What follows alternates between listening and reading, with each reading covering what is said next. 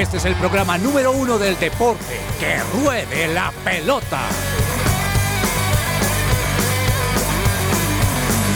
Amaneció, hay que salir otra vez a la cancha. El cuerpo da, pero no aguanta con tanta avalancha. Hola, muy buenas tardes. Qué alegría volver acá al programa Que Ruede la Pelota para compartir un año más con ustedes de toda la mejor información deportiva. Bienvenidos a este primer programa del año 2024 de Que Ruede la Pelota, en donde vamos a poder eh, estar durante toda esta nueva temporada.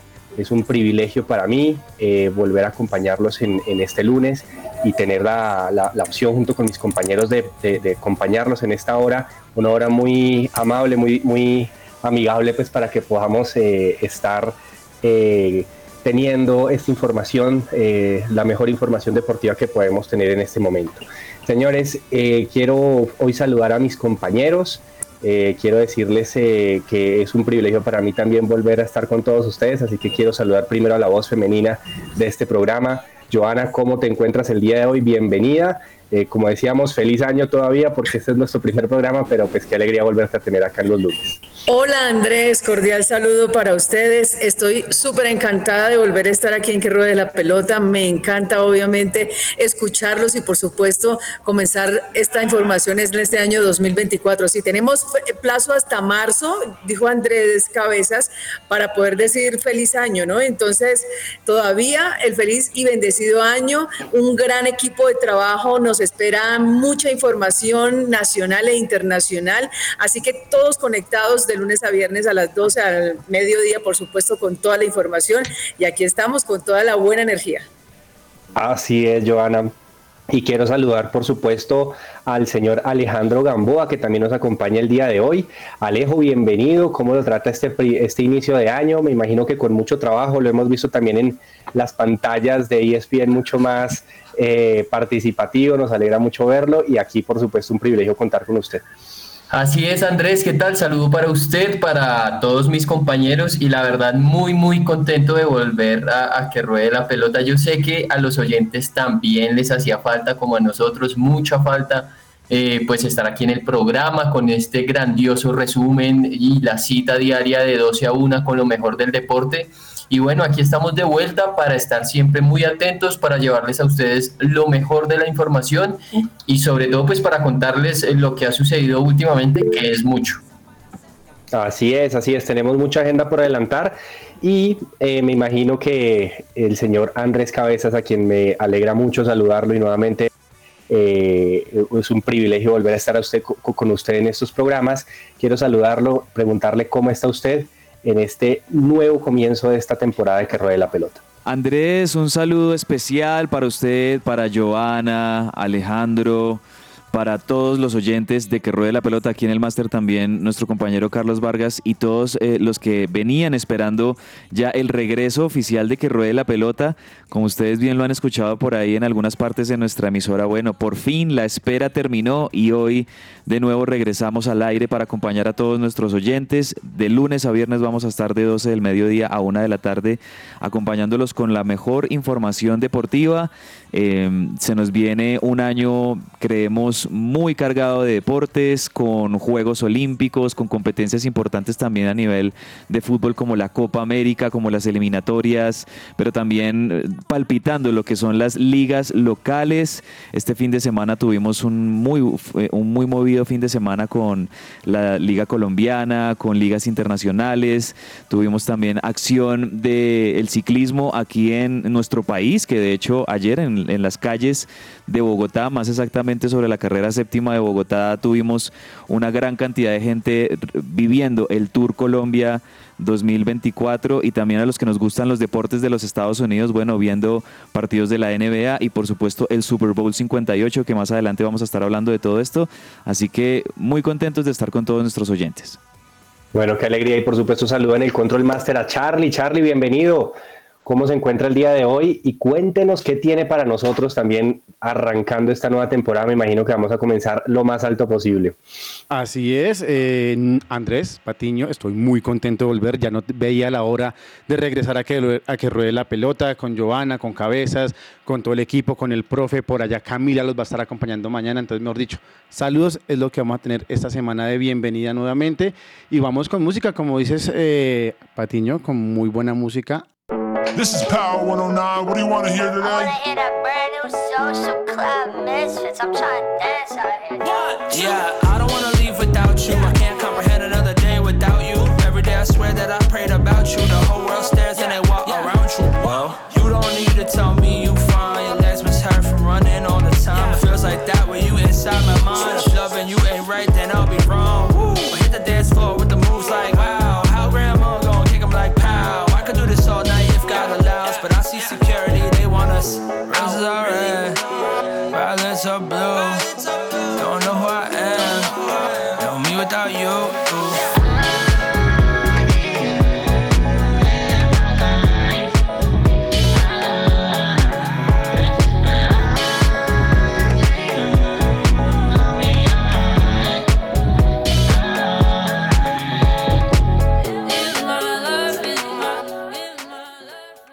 Celebra la pasión del fútbol con un buen café. Coffee and Jesus presenta Hablemos de Fútbol. Hablemos de Fútbol. Devenir champion du monde de football. Devenir champion du monde de football. Fundación Universitaria Patricio Simes, Unisimes, la primera institución universitaria de Bogotá con fundamentos cristocéntricos. mayor información lo pueden encontrar en www.unisimes.edu.co o buscarlos también en Facebook o Instagram como arroba Unisimes. Gracias, señor Cabezas. Y arranquemos, arranquemos este año hablando, por supuesto, de la Liga Colombiana, que ya a esta altura ya empezó a jugarse o a disputarse la, la fecha número 6 de esta liga eh, que del primer semestre en donde pues ha tenido una participación y pues algunas eh, ya goleadas y algunos resultados que sorprenden. Pero eh, este fin de semana se jugó un clásico el superclásico para muchos del fútbol colombiano Alejo en donde en, en la ciudad de Medellín Millonarios fue al Atanasio Girardot y el equipo azul se llevó la victoria 1 por 0 ante Atlético Nacional y pues en donde marca una tendencia de los últimos años de lo que viene pasando con el conjunto azul en estos eh, partidos contra el Verdolaga. En realidad es muy distintas claramente a nivel de instituciones, pero pues que sin lugar a dudas la rivalidad entre la cancha y entre los hinchas sigue siendo la misma. Sí, sí, total, la rivalidad sigue siendo muy grande, Andrés, bien como usted lo decía, pero eh, bueno, Millonarios de verdad que tiene un muy buen récord eh, contra Nacional de visitante hace siete años que no pierde, mm, sí, hace siete años, desde, desde el 2017. Eh, y bueno, la verdad es que eh, ya Millonarios se siente muy a gusto jugando en el Atanasio Girardot cuando, cuando es contra Nacional. Mm, digamos que no, no se vio así un gran juego de despliegue de Millonarios. Nacional también por ciertos momentos intentó buscar el partido, intentó pues llegar a ese gol que, que nunca llegó pero la verdad es muy triste ver a Nacional así, ¿no? Ver, la actualidad que tiene, la forma en la que lo están administrando, eh, con todo el respeto que se merece el técnico Bodmer y que ha hecho una muy buena carrera como eh, asistente y también como técnico, no creo que sea el técnico con los pergaminos necesarios para dirigir a Nacional en este momento. Un momento de crisis, un momento que necesita alguien de, no sé, mucha trayectoria o que tenga muy muy claro, pues digamos, la manera en cómo sacar a Nacional de este momento tan duro que está viviendo.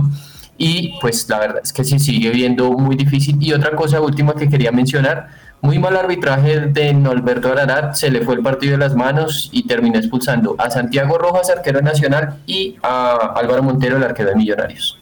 Alejo, Oiga, sí. Quería contar algo lo que estabas diciendo con el tema del profe Bodmer, que incluso lo tuvimos aquí en Que Ruede la Pelota hace mucho tiempo, bueno, el año anterior, hablando de, de esa proyección que tenía con Atlético Nacional. Un buen tipo, ¿cierto? Un buen, un buen tipo porque resulta que, que en el corazón y gracias a Dios tiene a Dios, pero las cosas no se le han dado con Atlético Nacional. Incluso ya se habla de tres candidatos para reemplazarlo. Lo ratifican. Eh, dicen por ahí el viejo cuento que cuando ratifican al técnico, pues primero esa es como la garantía de que va a salir. Pero bueno, están sonando Luis Fernando Suárez, Santiago Escobar y Diego Arias para reemplazar al profe Bonner. Todavía no se sabe qué va a pasar, pero como lo decías Alejo, infortunadamente no se le están dando las cosas en un partido donde Leonardo Castro pues aprovechó la oportunidad para darle ese triunfo a Millonarios. Se fueron expulsados los dos porteros, Álvaro Montero eh, por Millonarios y Santiago Rojas por Atlético Nacional. Eh, finalmente, pues este, este partido para, para Millonarios sumó la tercera victoria en la temporada, quedando pues en segundo de la tabla de posiciones. No sé qué va a pasar con Atlético Nacional y no sé qué piensan ustedes, compañeros, lo que dice Alejo, si compartimos eso, o Atlético Nacional se está enfocando en ese recambio de jugadores, en esa nueva cantera, o como es un equipo grande, obviamente, pues necesita de resultados, porque aquí somos de, así, no, los hinchas somos así, necesitamos resultados resultadistas y no, no están con ese proceso de, del profe Bonder que, pues que obviamente no le está dando resultado. Eso es un, es un tema de, Joana, que tú pones sobre la mesa de mucha polémica porque para mí creo que el menor problema que Nacional tiene lo tiene en la cancha. Eh, creo que es un tema institucional, creo que es un tema que, el equipo Verdolaga tiene que, saber si el rumbo que está dirigiendo realmente es el rumbo que quieren sus hinchas o definitivamente pues eh, seguir cazando esa pelea con los hinchas porque hay una división muy grande entre los aficionados y las directivas del equipo verdolaga. Y creo que pues han intentado con todo tipo de técnicos, ya intentaron con un técnico experimentado, más experimentado que, que Autori, pues muy difícil, un técnico nuevo como Botner, un técnico de la casa como el Arriero, como Pedro Sarmiento y, no le funciona. Y yo creo que es un tema que mientras han cambiado muchas veces de técnico, eh, no ha funcionado pues la, la, la, fórmula, no sé si se trata de un tema de un técnico o realmente redirigir un poquito el, camino o entender cuál es el, el, momento que tiene Nacional, que es un momento en donde está recomponiendo y, es que a los hinchas no se les puede olvidar que ese Nacional con el que eh, fue supercampeón durante muchos años, pues era un nacional que contaba con el brazo inversor de, papá y en donde no tenía ninguna restricción eh, económica pues para invertir millones y millones de dólares en todo lo que necesitaba pues para conseguir el título a, a punto de que consiguió la Copa Libertadores. Pero ahorita eh, claramente eh, el papá Ardila Lule le ha dicho tiene que ser una institución totalmente eh, individual y tiene que ser una institución eh, sostenible por sí sola y pues creo que ahí es donde viene el problema porque ya no vienen los mismos jugadores y los mismos quilates de antes. Entonces, pues bueno, es un, es una, es un tema pero, interesante. Pero, pero en cuanto al proceso, lo que, eh, no sé, pues las comparaciones son, son feas, digamos, pero si vemos por el lado de Millonarios, ¿cuánto no le costó a, a Gamero eh, el título? ¿Cuántos años estuvo en ese proceso? Y bueno, se dieron las cosas para, para Alberto Gamero, pero en este caso creo, y hablamos, pues hablamos acá con el profe Bonner, no es que lo esté defendiendo porque obviamente no se le dan los resultados, pero entonces si no se le está apostando a un trabajo, a un proceso, pues yo creo que Atlético Nacional no está para procesos, yo sé que me van a responder eso, pero bueno, no sé, yo creo eh, que a más tardar en esta semana, no sé, se van a dar la luz exacta de qué es lo que realmente quiere Atlético Nacional, lo que dices, eso influye muchísimo lo que está pasando entre hinchada, directivos y, obviamente somos resultadistas, pero entonces si no vamos a un proceso, creo que ya la cabeza de, de, Bonner ya, está lista y ya va a salir de ahí de Atlético Nacional. Sí, sí, sí, una, una lástima por el profe Osmer, que, que, me parece a mí un buen técnico, pero creo que son fusibles que terminan por quemarse pues en un momento difícil del, del conjunto paisa eh, y pues el conjunto más ganador del, de, de, del fútbol colombiano. Oiga, don Cabezas, y hablando un poquito también de la otra, de, de, la fecha, hablemos del campeón, hablemos de Junior de Barranquilla, porque vino a Bogotá con la suplencia y perdió con un Fortaleza muy bueno, pero se salvó porque creo que Fortaleza tuvo para golear, golear al Junior de Barranquilla, pero eh, en este caso la falta de efectividad le benefició al tiburón pues para no llevarse una goleada de Bogotá con una suplencia pues que obviamente no está igualmente engranada la titular. Así es, Andrés, una victoria sorpresiva de Fortaleza frente al campeón y, líder de- del fútbol colombiano, porque Junior, y para contexto también de estos primeros programas que vamos a tener, bueno, después de ser campeón en diciembre del fútbol colombiano, eh, arrancó muy bien, arrancó ganando sus primeros tres partidos en, el, en esta liga y, y de esa manera llegó como líder de, de la tabla de posiciones, habiendo ganado tres partidos, habiendo ganado, hab- habiendo empatado también el debut y venía obviamente pues con esa chapa de campeón, pero Fortaleza creo yo aprovechó muy bien la localía, eh, no sé si de pronto la altura también le, le costó a Junior y el clima, porque también estamos teniendo en Bogotá no solamente un tema de altura, sino también de un clima que puede llegar a ser complicado para los equipos visitantes y realmente jugó muy bien, muy bien Fortaleza. Eh, primero fue el gol en contra de Brian Ceballos comenzando el partido, pero a partir de ahí Fortaleza tuvo un montón de opciones, tuvo 21 remates eh, a la puerta del Junior, 8 remates al arco, le ganó en la posesión de la pelota al Junior, realmente eh, Fortaleza jugó muy bien y en el minuto 82 Nicolás Rodríguez anota el 2-0 definitivo para darle estos tres puntos a Fortaleza y ubicar también al equipo bogotano dentro de los ocho, porque Fortaleza en este momento está en quinto lugar con 10 puntos, muy buen arranque de campaña para el recién llegado a la categoría. Y Junior, a pesar de la derrota, continúa siendo el líder de- del fútbol colombiano, ya muy cerquita Millonarios con la, la victoria sobre, sobre Atlético Nacional. Y me parece que tenemos un arranque bien, bien interesante, sobre todo con un equipo Fortaleza. Y también ahí quiero hablar de, de Jaguares, que también ahí han tenido un buen arranque y están en este momento metidos dentro de esa pelea de las primeras posiciones. Pregunta, ¿esos arranques son normales? O sea, porque siempre los recién ascendidos, o sea, llegan con todas las primeras fechas. No sé si, si pueda cambiar esta historia con Fortaleza. Sí, puede ser. No sé si recuerdan que Chico hace un año recién ascendido también le fue muy bien y clasificó a los ocho incluso. Fue, incluso estuvo con opciones de, de- de pasar a la final en la última fecha, el, el- el campeonato que ganó Millonarios. Mm. Eh, y, y- y sí, lo que dice Johanna sí es cierto. Siempre hay un, hay un recién ascendido que hace muy bien las cosas y creo que Fortaleza viene haciendo las cosas no solamente bien en la cancha, sino también administrativamente.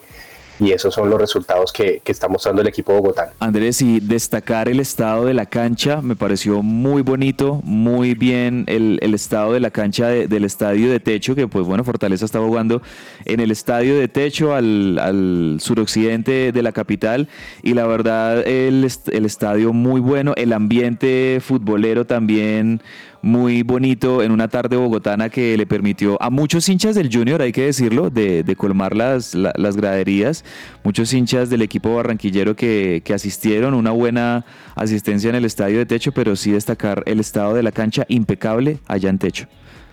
Así es. Don Alejo, hablemos de un conjunto que es- yo creo que va a tener los reflectores puestos todo este año, ¿no? Que es el Deportivo Cali. Un Deportivo Cali como equipo grande que arrancó eh, bien este torneo, pero también por necesidad, porque recordemos que tiene el, eh, la tabla del descenso ahí encima y claramente tiene que sumar muy buenos puntos y en este caso goleó 4 por 0 al Boyacá Chico. Sí, sí, sí. Eh, ah, ¿Me escuchan ahí? Sí, señor. No sé, mientras ahí ahí lo escuchamos, Alejo. Mientras Alejo se, se termina de recuperar, les contamos entonces que mm, exactamente el Cali goleó Boya- ah, 4-0 al Boyacá Chico y hablando de, de los ídolos de los clubes, yo sé que el Boyacá Chico pues es un equipo que de los llamados chicos, pero su técnico era uno de los artífices principales de su única estrella, que era Miguel Caneo, el argentino. Eh, cabeza, ya, ya tenemos ahí Alejo. Sí, sí, Y- sí, y qué con pena esta- que, que había tenido ahí un problema con la conexión. Sí, bueno, quería destacar lo de Juan José Córdoba, que es un juvenil eh, que tiene apenas 20 años del Deportivo Cali, convirtió do- eh, doblete y también pues puso dos asistencias contra el chico. Está siendo muy bueno lo de este extremo eh, para el Deportivo Cali y también pues destacarlo del chino Sandoval, ¿no? Que ha iniciado este torneo muy bien también con dos goles, el cuarto de muy buena factura, la para de pecho, define de zurda y así que el Cali está como entre, entre, muy, entre buenas y malas porque bueno, golea al Chico pero había perdido también con Medellín. Eh, y lo importante pues en este momento es que ocupa el sexto lugar de la tabla con ocho puntos y de la Pava por lo menos respira tranquilo. Mañana va a jugar contra Independiente Santa Fe en condición de visitante. Así es, así es. Y bueno, hay que decir que, como estábamos hablando, que uno de los artífices de la única estrella de Boyacá Chico, eh, que fue Miguel Caneo, el argentino, un, argentino muy, muy conocido por tierras boyacenses, eh, de la mano de Alberto Gamero, pues era el 10 eh, o uno de los 10 de ese, equipo que, salió campeón frente al América de Cali, asumió como técnico esta temporada y en la quinta fecha ya se fue cabezas, o sea, ya lo echaron, así que como decía un periodista también ayer que lo escuché, si, discuten a Xavi en el Barcelona, pues ¿por qué no van a discutir a uno de los eh, ídolos, en este caso del, del, Boyacá Chico? Eh, y hablemos también, Joana, del empate que logró Santa Fe de muy buena manera en el Atanasio Girardot contra el Medellín el día sábado.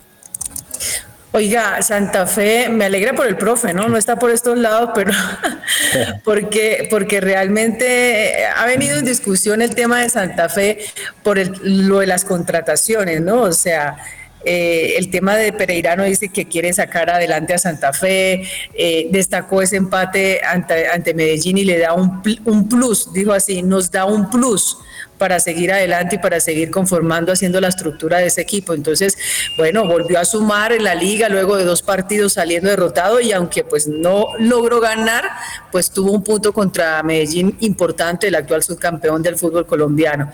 Eh, tuvo que trabajar bastante, ¿no? Para poder empatar ese partido el equipo cardenal, mejorar en la parte, en la primera, en la primera parte, luego en el segundo quedó incluso cerca de poder remontar, pero pues no pudo lograr esa victoria a Independiente de Santa Fe y eh, Pereirano al final explicó algunos movimientos que tuvo en la nómina y resaltó la importancia de, sumar este punto frente a Independiente Medellín, esperar qué pasa con Independiente Santa Fe, no sé, el próximo partido de Santa Fe ya les confirmo que será frente a, eh, eh, estoy mirando por acá. El Deportivo Cali. Deportivo Cali, sí señor. Deportivo Cali es el próximo partido de Santa Fe, será mañana, ¿no? A las 8 y 20 de la noche.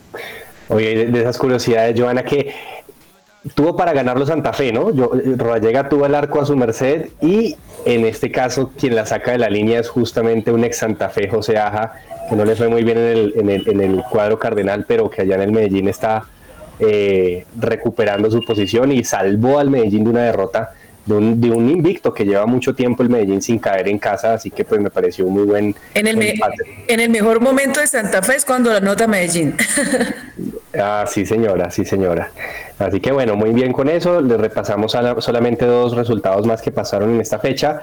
Eh, la Equidad empató uno por uno acá en Bogotá contra el Deportes Tolima, uno de los conjuntos que está en la parte alta de la tabla, y el Atlético Bucaramanga empató 1-1 con el Once Caldas, con otro gol de Dairo Moreno que se acerca cada vez más a Sergio Galván Rey para lograr ser el mayor anotador del club. ¿Creo que está seis goles?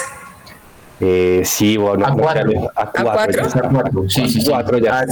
A, cuatro tiene 220 Dairo y Sergio Galván 224. Imagínense, ya está cuatro goles de convertirse en el manual anotador y creo que menos de 20 goles, si no estoy mal, de, de Aristizábal, si no estoy mal, como mayor goleador colombiano en el mundo. Yo por ahí vi un trino que me pareció curioso y, tiene toda la razón para analizarlo, es el tema, ¿qué tal que, eh, que Dairo no hubiera sido tomador, bebedor? ¿Qué tal que Dairo no hubiese sido indisciplinado? O sea la proyección hubiese sido diferente, ¿no? O sea, no estuviéramos hablando, estuviéramos ya hablando de un goleador, ya estuviera de goleador, incluso ni estaría en Colombia, creo yo. Sin duda, sin duda, sí, es una, es una buena pregunta que uno se hace con, esta situación de Dairo. Bueno, ahora, eh, ya la tabla entonces queda con Junior de puntero, a esta altura con seis juegos eh, ya eh, a esta altura de la tabla con 13 puntos, Millonarios segundo con 11 puntos, Deportes Solima con 5 juegos 10 puntos, Deportivo Pereira 10 puntos, Fortaleza 10 puntos, Cali y Atlético Nacional y Jaguares con 8 puntos y en la novena y décima posición está Bucaramanga y Santa Fe se quedó por fuera de los 8 después de este empate. Eh, cabezas, hablemos un poquito de fútbol internacional porque claramente nuestros jugadores siguen eh, teniendo buenas actuaciones. Siempre vamos a ir a, a Anfield para hablar un poquito de Lucho Díaz porque Lucho marcó nuevamente en una victoria de un Liverpool, un Liverpool que ya su técnico dijo que se va al final de temporada, ¿no? Sí, y que venía el Liverpool de perder en un partido importantísimo frente al Arsenal en, en el fin de semana pasado. Arsenal le había ganado 3-1 al Liverpool y lo había dejado con dudas eh, en, esa- en la cima de, la Premier League. Y creo yo que este partido que estaba disputando el Liverpool eh, en esta fecha frente al Burnley el, el sábado anterior, pues era clave para que el equipo de Jurgen Klopp, que así como usted lo dice, mencionó y, y ya anunció que dejaría a Liverpool al final de esta temporada, pues derrotaron al, al Burnley 3-1 con goles de Diego, Diogo Jota, de Lucho Díaz, el colombiano que al minuto 52 puso un lindo remate al arco para el segundo del Liverpool. Eh, el partido iba 2-1 y ya en el minuto 80, Darwin Núñez, el uruguayo que también siempre se reporta con goles para el Liverpool, anotó el 3-1. El Liverpool en este momento sigue siendo el líder de la Premier League con 54 puntos, dos más que el Manchester City que tiene un partido menos y que pues también está ahí peleando cabeza a cabeza frente al Liverpool y al Arsenal eh, el- la punta de la Premier League.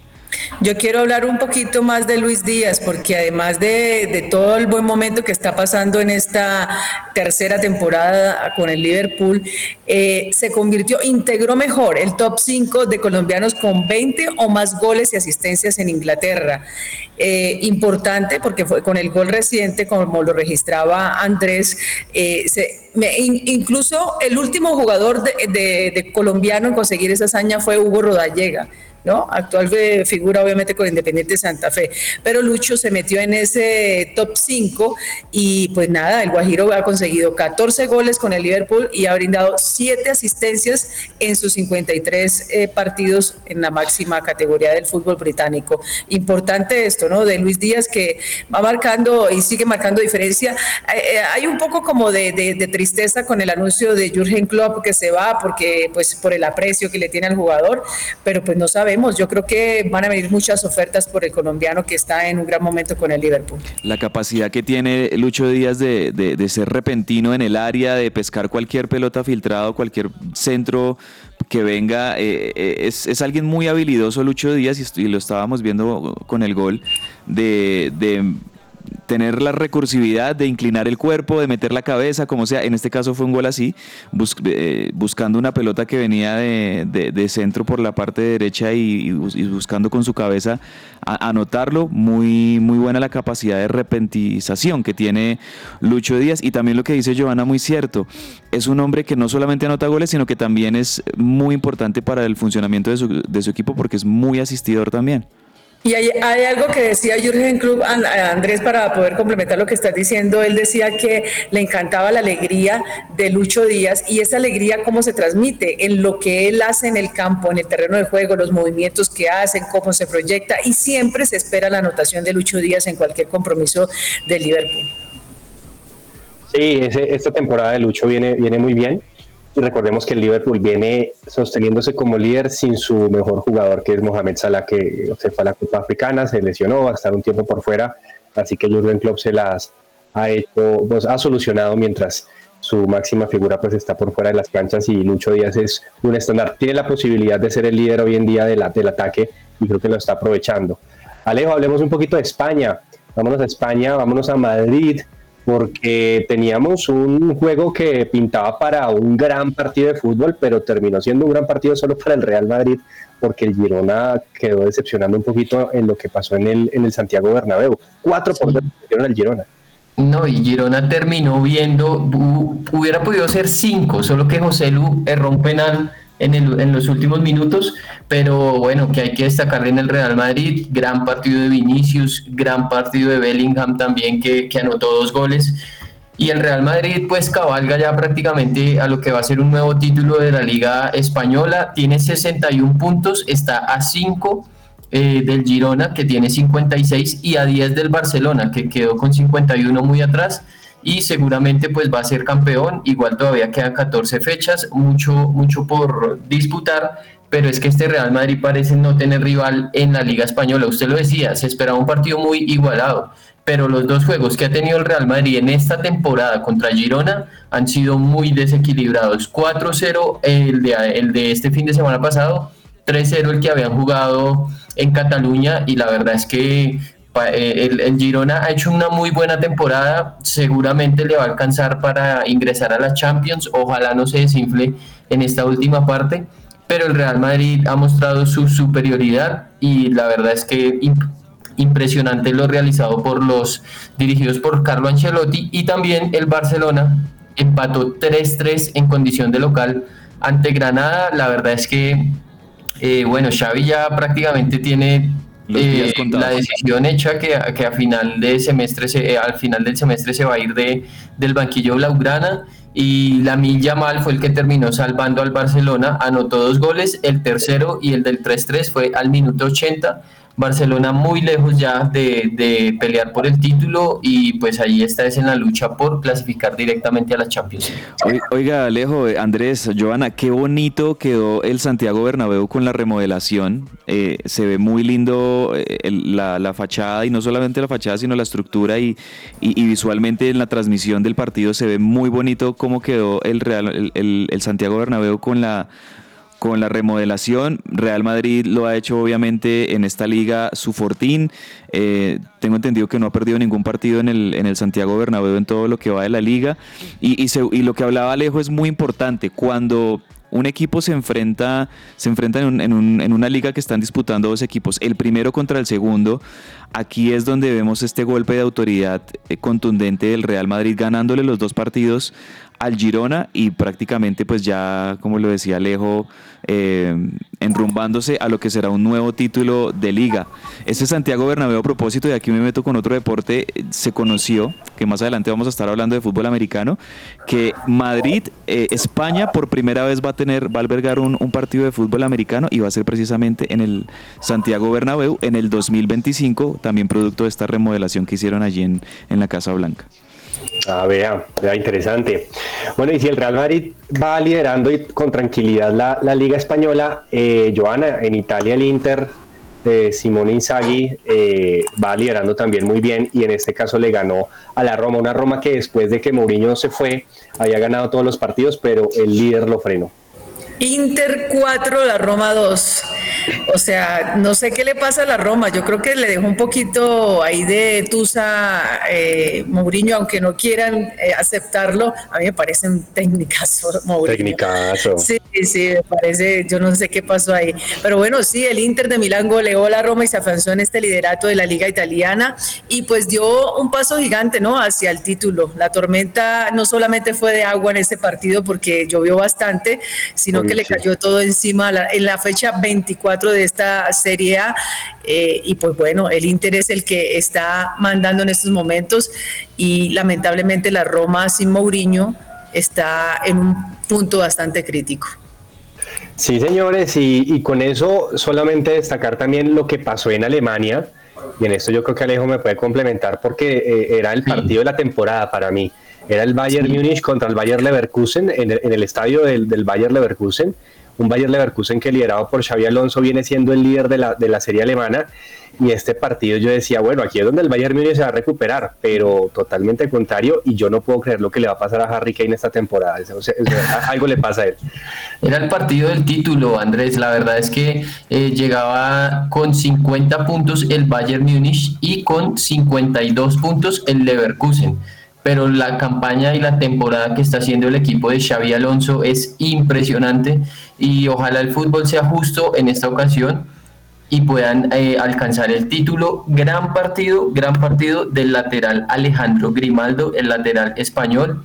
Un gran gol, el segundo eh, para el Bayer Leverkusen, que le dio una cátedra de fútbol a, pues al, al Bayern Múnich. Eh, jugó muy bien y también Thomas Tuchel no tuvo armas pues para poder detener todo este plan orquestado por Xavi Alonso que ha, ha, hecho un gran papel en su primera temporada a, cargo de pues un equipo eh, tan importante y, y, de esta envergadura. Y la verdad es que el Leverkusen está muy cerca de poder conquistar lo que va a ser su, lo, lo, que sería su primera Bundesliga. También destacar que Gustavo Puerta ingresó al minuto 90. Es cierto que Gustavo Puerta está muy relegado porque en su posición normalmente los eh, titulares son Ezequiel Palacios, que ahora está lesionado, y Grahim Chaka, Granit Chaka. Eh, también hay otro que se llama Robert Andrich, que ha reemplazado muy bien eh, al argentino durante su lesión, pero eh, bueno, pues Gustavo Puerta allí de a poco va teniendo más o menos acción, a veces juega en la Copa de Alemania, pero importante tener a un colombiano en el líder y en el que seguramente pues será el campeón en, en Alemania. Ahí tiene mucho que aprender Gustavo Puerta y ojo que Xabi Alonso creo que pues lo tiene en la mira el Liverpool para que sea su nuevo técnico, vamos a ver qué pasa. Bueno, señores, vamos al pepazo, vamos a ver los goles del fin de semana, los golazos.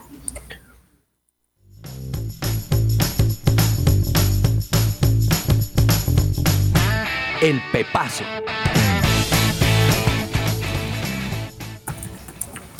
Don Cabezas, ¿cuál es su golazo de Miguel Ángel Borja este fin de semana? yo, yo, sí dije, yo sí dije, Andrés Patiño guardó la noticia de, de, la primera división argentina para que me lo diera en el pepazo. Pues sí, eh, hay que hablar de Miguel Ángel Borja, compañeros, porque está en un excelente momento el atacante colombiano en River Plate, viene anotando goles prácticamente por partido. El fin de semana pasado en el 5-0 que River le había metido a Vélez Arfield, hizo tripleta, la primera tripleta de, Miguel Ángel Borja en, el tiempo que, que, lleva en River. Es el goleador de, de, la Copa de la Liga en este momento en Argentina. Y otra vez, ayer, en, un partido donde River tenía que visitar a un equipo recién ascendido que se llama Deportivo Riestra, pues Miguel Ángel Borja puso precisamente el primer gol del partido, un remate de fuera del área que si bien se desvió poco con un defensor de, Riestra, eh, terminó siendo un gol muy bonito porque terminó colgando al arquero y, así poniendo el 1-0. River terminó ganando 3-0 ese partido, lo, lo, definió real, pues en el primer tiempo realmente. River es líder de, de su zona eh, en esta Copa de la Liga que vuelve, está, vuelve a ser formato Copa, dos, dos grupos, pasan los primeros cuatro de cada grupo, juegan cuartos de final, semifinal y final. Y, y realmente está en un momento muy, muy interesante Miguel Ángel Borja con, con River. Yo me, me, atrevo a decir que podría y, y, debería ser también tenido en cuenta Miguel Ángel Borja para Selección, Selección Colombia. Colombia. Claro, Selección Colombia. Siete goles en cinco partidos, ¿no? Ya registra a Miguel Ángel Borja, me imagino que ya compró la camiseta con el número de Borja Andrés eh, y está durmiendo con ella y todo, no, mentiras.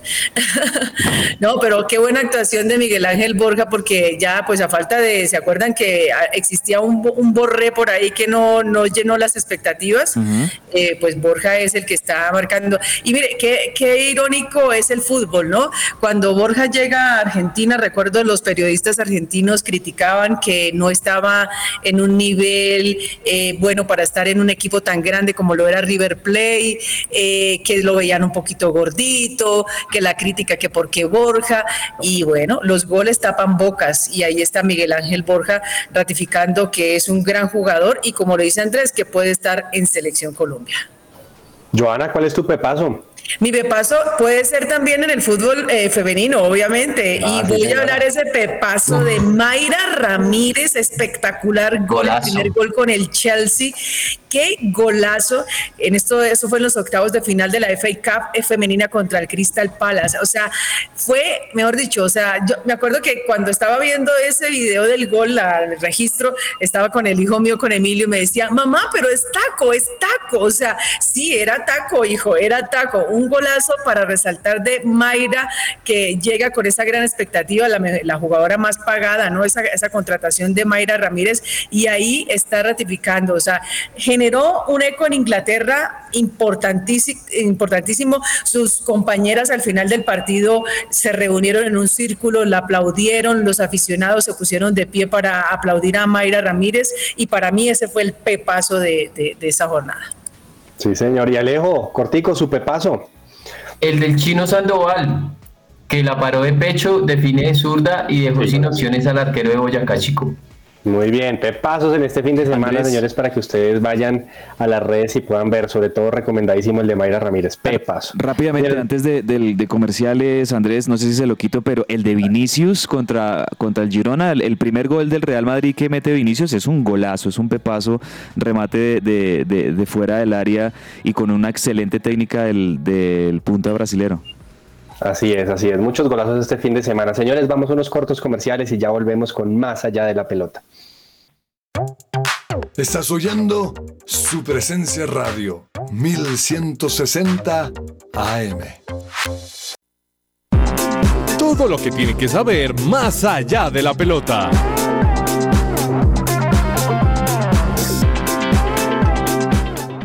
La ansiedad y la depresión te consumen.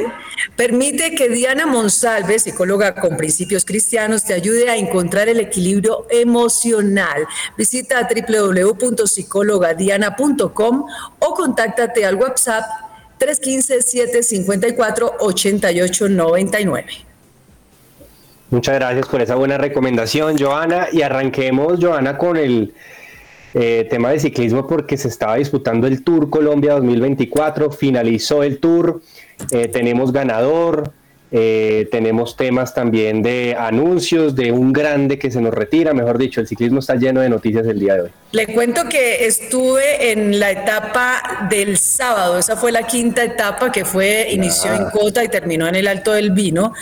Y, y qué buena, qué buena experiencia, qué buena, eh, no sé, me parece que, vivir el tema del ciclismo, que para mí es el deporte más exigente que existe, eh, ver a estos ciclistas pedalear con esa, esa fue la etapa reina, eh, y no, y el trabajo en equipo, eh, estar detrás, mirar cómo se, se, se- la- las escuadras, todos se ponían de acuerdo qué tenían que hacer, el corre-corre para un lado, para el otro, la gente, la afición, cómo Bogotá, cómo todo, todo el, el tema de Boyacá se centró en el Tour Colombia 2.1, que tenía mucho tiempo, tres años de no eh, revivirse esta carrera UCI en Colombia, y fue espectacular, a tener grandes ciclistas como, bueno, el invitado Mark Cavendish, que todo el mundo lo conoce, a Rigoberto Urán, Nairo Quintana, Egan Bernal, El Chavito, Fernando Gaviria, estrellas del ciclismo colombiano, y por supuesto vivir esta experiencia fue maravillosa. El campeón, Rodrigo Contreras, eh, el hombre que, que realmente pues no estaba dentro de la baraja, pero es una de las, de las promesas que tiene este ciclismo colombiano que se proyecta, y la noticia de que Rigo, eh, con lágrimas, anunció que esta será su última temporada en el ciclismo. Oigan, tremenda noticia me pareció esa, lo de Rigo, me parece que pues una, una carrera muy laureada, muy reconocida, pero cabeza se nos va un grande, ¿no? Sí, se va un grande que mm, yo creo que le dio enormes alegrías al país. Nunca se nos va a olvidar esa medalla de plata que casi por un poquito era medalla de oro en los Olímpicos de Londres 2012. También eh, su subtítulo en el Tour de Francia, quedando también por unos cuantos segundos detrás de Chris Froome, un hombre que ha sido subtítulo también en el Giro de Italia, detrás de nuestro Nairo Quintana también en ese Giro de Italia que gana Nairo Quintana en el 2014 y, y del cual Rigo también es el, subcampeón, un hombre que no solo con su talento en la bicicleta, sino también con su carisma, su personalidad, todo lo que ha hecho a nivel em, de, de- de sus negocios, eh, lo mediático que es también Rigoberto Urán, pues sin duda alguna eh, va a ser uno de estos deportistas muy recordados y seguirá por muchos años eh, siendo un, un deportista muy recordado y muy querido en nuestro país que anuncia su retiro y me parece que pues es una decisión correcta entendiendo que ya ha, ha- ha llegado a una edad en la que no va a poder de pronto competir eh, en el más alto nivel con- donde sí están compitiendo ahora en las carreras grandes los otros ciclistas y en definitiva un hombre que tiene muchísimo futuro, que tiene mucho trabajo por hacer con sus negocios, con, Sí. con su fama, con todo lo que hace ahora, hoy por hoy, eh, Rigo, que hasta, hasta inspira a un personaje en una telenovela de las más vistas en el país. Entonces, en, en definitiva, pues yo creo que un, un, un adiós a un grande que seguramente vamos a estar reseñando en los próximos programas también, eh, porque recién se está ya dando esta noticia de, de- de la despedida de, de Rigo Urán. Y es que lo dice usted, Andrés, es un personaje, o sea, eh, yo, yo soy fan de la, novela, no me la pierdo, la de Rigoberto Urán, y, y, me encanta porque, bueno, a pesar de que hay muchas cosas de las cuales no comparto de él, porque obviamente a veces se, se extralimitan sus groserías, pero, pero es, es, un personaje que sí, puede dar ejemplo. Algunos decían, pero ¿qué ganó Rigo? Me parece que, que hay que tenerlo ahí porque le dio alegrías al país, aunque bueno, obviamente el más ganador ha sido Nairo, me parece que Rigo con su forma de ser, con la forma de, de, enfrentar la vida, porque le, le, costó mucho para salir adelante, los sacrificios que tuvo de una familia bastante humilde que llega y, y bueno, Rigoberto así lo dijo, ¿no? Dijo, es algo que hemos hablado en familia, algo que da mucho miedo, miedo, miedo a qué, no sé, mientras, mientras botaban las lágrimas y eso es lo que registran los medios diciendo que esa iba a ser su, su última temporada. Y bueno, el tour me parece que fue un espectáculo, ¿no? Fue un éxito total de tener a grandes figuras. Me olvidó mencionar a Richard Carapaz, que también estuvo eh, brillando en algunas etapas de, del Tour Colombia y que por supuesto pues eh, fue emocionante tener a todos ellos y que se vivió mucho en, en Bogotá en la última etapa. No sé si la alcanzaron a apreciar eh, ya llegando a la séptima cuando fue la, la, llegada de estos ciclistas con la consolidación de Jonathan Restrepo, que fue el ganador de esa etapa. se vivió muchísimo y Rodrigo Contreras obviamente que se quedó con el título de, este, de esta importante carrera. Bueno, y, y hablemos también de, de, señor Cabezas, del evento mundial en el fin de semana, ¿no? Pues porque claramente aquí hay muchos oyentes que están esperando que comentemos un poco del Super Bowl. Sabemos que es el evento deportivo más importante de Estados Unidos, así que, señor Cabezas, cuéntenos ¿Cómo nos fue? Porque tenemos bicampeón. Bicampeón, sí señor. Por segundo año consecutivo los Kansas City Chiefs le ganaron eh, el, el, gran trofeo Vince Lombardi y se lo van a llevar a su ciudad allá en Kansas City. Un equipo que ya podemos considerar, y anoche se, se lo mencionaba así, como la nueva dinastía en la NFL, lo que hace unos años era la dinastía de los New England Patriots de Tom Brady, que llegaron a ganar seis Super Bowls. Bueno, Tom Brady ganó siete porque después ganó otro con Tampa Bay Buccaneers. Pero sí, los Kansas City Chiefs dirigidos por Andy Reid y sobre todo comandados por el que prácticamente, pues sin duda alguna es el mejor mariscal en toda la NFL, Patrick Mahomes, se echó el equipo al hombro en un partido realmente muy trabado al principio, muy flojo, sobre todo en términos de las ofensivas. Las defensivas fueron las que dominaron el, Super Bowl e hicieron que eh, fuera un partido de un marcador realmente muy bajito hasta el último cuarto donde ya los dos equipos anotaron por partida doble y esto les, les hizo quedar eh, empatados 22 a 22 para irse al, al, tiempo extra. Se fueron 19, 19 al tiempo extra.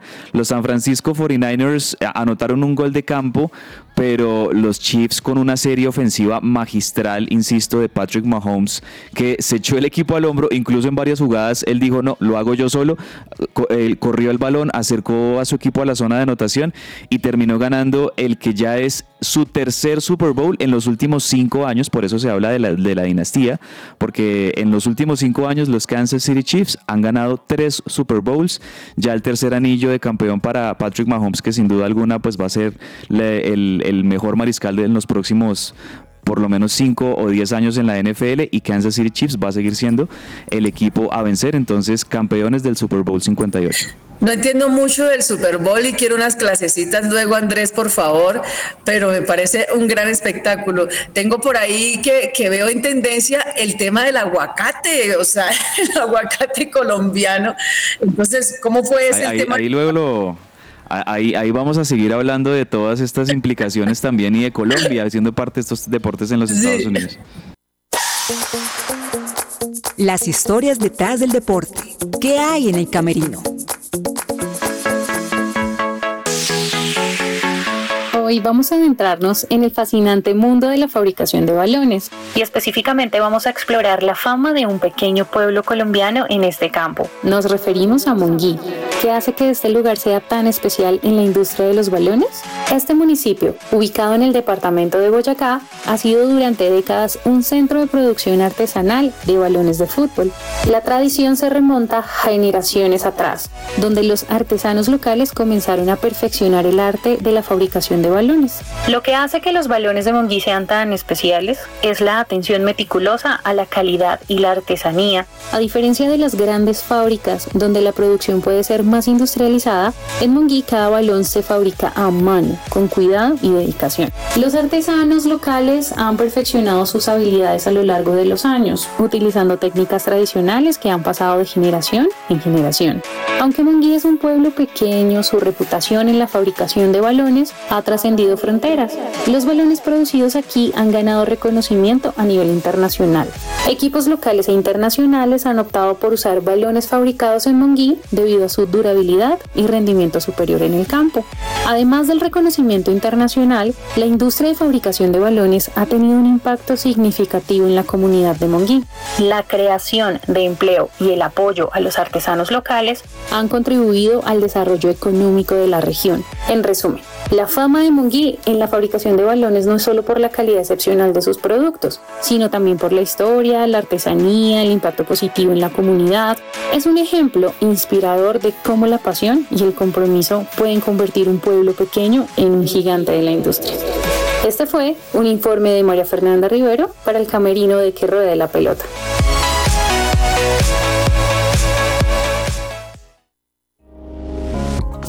Su presencia radio te acompaña.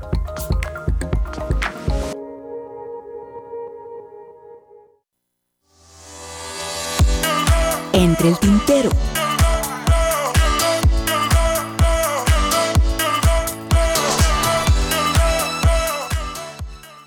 Oiga, Alejo, no podemos dejar de hablar de lo que pasó con Daniel Galán este fin de semana, ¿no? Por supuesto, porque le fue muy bien, tuvo un buen fin de semana venciendo en la quali 1 a Alex Molcan por 6-3-7-6 y en la parte 2 de la quali al local Francisco Comezaña 6-3, 5-7 y 6-2. Esto le permitió clasificarse para disputar el cuadro principal. En la primera ronda va a jugar eh, perdón, en el cuadro principal del ATP 250 de Buenos Aires. En la primera ronda va a jugar contra Diego Schwarman, que sabemos que es un gran tenista, pero que no atraviesa un gran 2024. Esperemos que le vaya bien a Galán. Ese partido va a ser mañana a las 11 y 30 de la mañana. A las 11 y 30 de la mañana para estar pendientes eh, el martes, ¿verdad? Sí, sí, sí, mañana. Listo. Y recordamos que el americano Tommy Paul se coronó campeón de la TP de Dallas, ganando 7-6, 5-7 y 6-3 a Marcos Girón. También otras noticias del tenis. Y Alejo nos iba a contar también algo respecto al golf. Sí, así es porque el estadounidense Kevin Velo se proclamó campeón del Astara Golf Championship que se disputó en el club El Country en Bogotá. Eh, fue una definición bastante reñida eh, contra el otro estadounidense Brian Campbell, así que muy bien eh, pues por Velo. En, eh, el mejor latinoamericano fue Cristóbal del Solar, el chileno, y por su parte pues también estuvo allí el colombiano Ricardo Celia, que pues había tenido dos buenos días entre el martes, entre el jueves y el viernes, no le fue tan bien el sábado y pues ayer tampoco le fue muy bien eh, así que pues el colombiano terminó cayendo al puesto 32 con 72 golpes en total. Muy bien, muy, bien, muy bien. Joana, este fin de semana no lo no alcanzamos a mencionar en la primera parte, pero también es importante, tenemos campeón de Asia y campeón de África, ¿no? Oiga, sí, no, no lo tengo registrado, pero sí vi que hubo campeones. Costa de Marfil. Qatar y Costa de Marfil. y Costa de Marfil con una de esas historias de, novela, con técnico despedido en primera ronda. Eh, mejor dicho, ya estaban alistando maletas tipo Chile en Londrina y, lo rescató eh, una selección al final. Eh, o, sea, fue una, una, una, Copa África bien particular y bueno, sí, Qatar que se corona como bicampeón de Asia y, Costa de Marfil como campeón de África. Y también por otro lado, eh, cabezas, el tema de los... A mí este tema me da vergüenza con, ese, con esos... Eh, eh preolímpicos que vivió la selección Colombia, pero bueno, hay que mencionar que hay campeón de, los Paraguay, ¿no? De los olímpicos y también Argentina tuvo Moña porque está claramente aprovechando la crisis del fútbol brasileño. Sí, en un, en un preolímpico que se disputó en Venezuela para el olvido para Colombia y una vergüenza total de la campaña de Cárdenas, de- del profe Cárdenas y esta selección Colombia que perdió todos sus partidos, no hizo absolutamente nada, hasta con Bolivia, Venezuela, etcétera, perdió Colombia un papelón total de esta selección. Pues hay que decir que en el cuadrangular final, finalmente Paraguay, que fue creo yo la, la selección sorpresa de, este preolímpico, un equipo realmente muy aguerrido, muy bueno, terminó eh, incluso ganándole a Brasil, le ganó también a Venezuela, empató con Argentina y de esa manera pues Paraguay se clasificó como el primer equipo eh, de este preolímpico con cupo a los Juegos Olímpicos y en el otro partido se definían entre Brasil y Argentina quién de los dos pasaba. El partido lo terminó ganando Argentina con gol de Luciano Gundú al minuto 78 y con ese gol pues Argentina se clasificó segundo. Entonces Paraguay y Argentina los representantes de este lado del mundo en los Juegos Olímpicos de París. Sí, señores, bueno. A propósito de Olímpicos, algo que se me queda en el tintero rápidamente, así como le decía el profe, eh, anunciaron nuevo partido amistoso de la Selección Colombia Femenina de Fútbol de cara a los Olímpicos. Van a enfrentar a México el próximo 6 de abril. Y en, eh, ¿se acuerdan las imágenes? No sé si las vieron en el estadio Atanasio Girardot, que los hinchas quemaron hasta las sillas y todo. Pues el alcalde anunció que van a ser individualizados, que no van a volver a entrar al estadio por esto que hicieron y está esperando la DIMA, se está esperando que la Di Mayor imponga alguna sanción para esta zona de- del estadio. Maravilloso. Bueno, señores, muchísimas gracias por su permanencia y por su audiencia. Los invitamos a seguir conectados acá en su presencia radio y los seguimos y los invitamos también a que nos acompañen en este nuevo año, en esta nueva temporada que ruede la pelota. Mañana la invitación, como siempre, a las 12 del mediodía aquí para compartir la mejor información deportiva. Un abrazo a todos. Abrazo.